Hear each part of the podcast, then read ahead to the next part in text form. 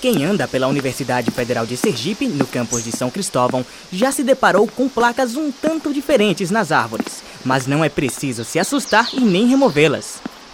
A ideia surgiu a partir do interesse dos alunos em conhecer as espécies que fazem parte da universidade e tomou uma proporção maior que a sala de aula quando foi colocado nas árvores o código identificador, o QR Code, onde contém informações científicas da planta.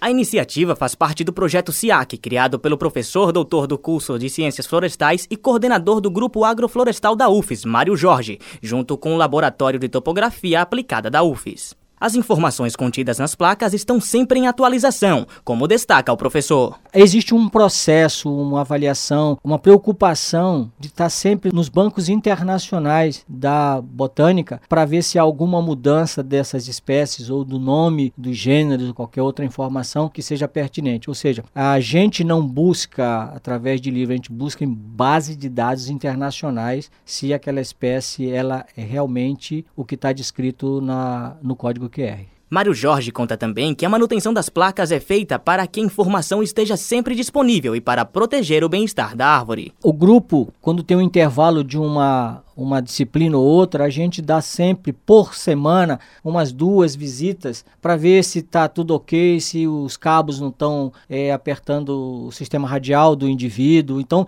existe essa manutenção. Né? Às vezes a, o cabo está tá querendo ficar danificado, a gente vai e troca. Essa manutenção ela é periódica. A aluna e participante do projeto, Cristiane Monteiro, revela como fazer parte do grupo é importante para sua formação acadêmica e profissional. É um momento de aprendizado, um momento de percepção que eu estou no caminho certo, que eu escolhi a profissão certa, é um momento de realização. A gente tem aquela percepção que está fazendo o que gosta, então acaba sendo divertido. E a importância para o curso é o conhecimento que ele trouxe né? e que ele vem trazendo. Com mais de 3 mil acessos no aplicativo, o projeto de identificação da arborização urbana da UFES está ampliando seu propósito após receber o convite para levar o projeto para o Parque da Cidade, em Aracaju. O professor destaca a importância de levar a iniciativa para fora da universidade. O trabalho, na verdade, ele já foi feito com o objetivo de servir a sociedade, ou seja, dentro do campus da universidade ou fora do campus da universidade. A partir do momento em que a sociedade viu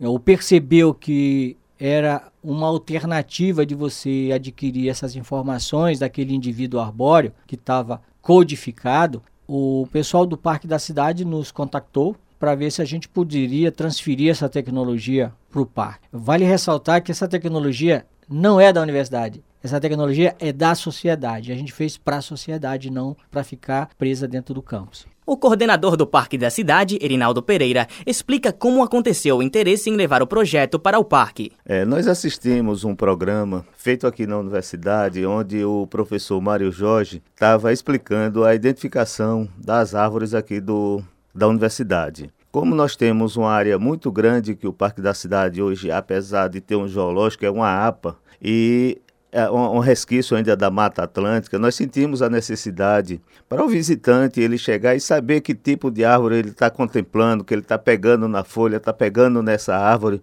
E essa seria a maneira mais econômica e mais prática para isso. A partir disso, Erinaldo afirma que surgiu o interesse para fazer a identificação dos animais do zoológico com o uso do QR Code, através do grupo agroflorestal da UFES. É, realmente com, nós ficamos muito empolgados com essa tecnologia que o professor levou para o parque, com a questão das árvores e o nosso veterinário, médico veterinário lá, diz: a gente pode estender isso para a identificação dos animais. O que é que nós temos hoje? Para cada identificação de animal, a gente tem uma placa de aproximadamente 60 por 50 com os dados dos animais. E isso vai evitar agora custo porque nós vamos ter uma plaqueta menor, você chega lá, vai ler o histórico do animal, a espécie, variedade, tudo do animal. O professor Mário Jorge aponta as possibilidades e os desafios de levar o projeto para outros lugares. Temos convites para desenvolver o projeto em Alagoas, a gente tem convites para desenvolver o projeto na Bahia. E hoje o que está realmente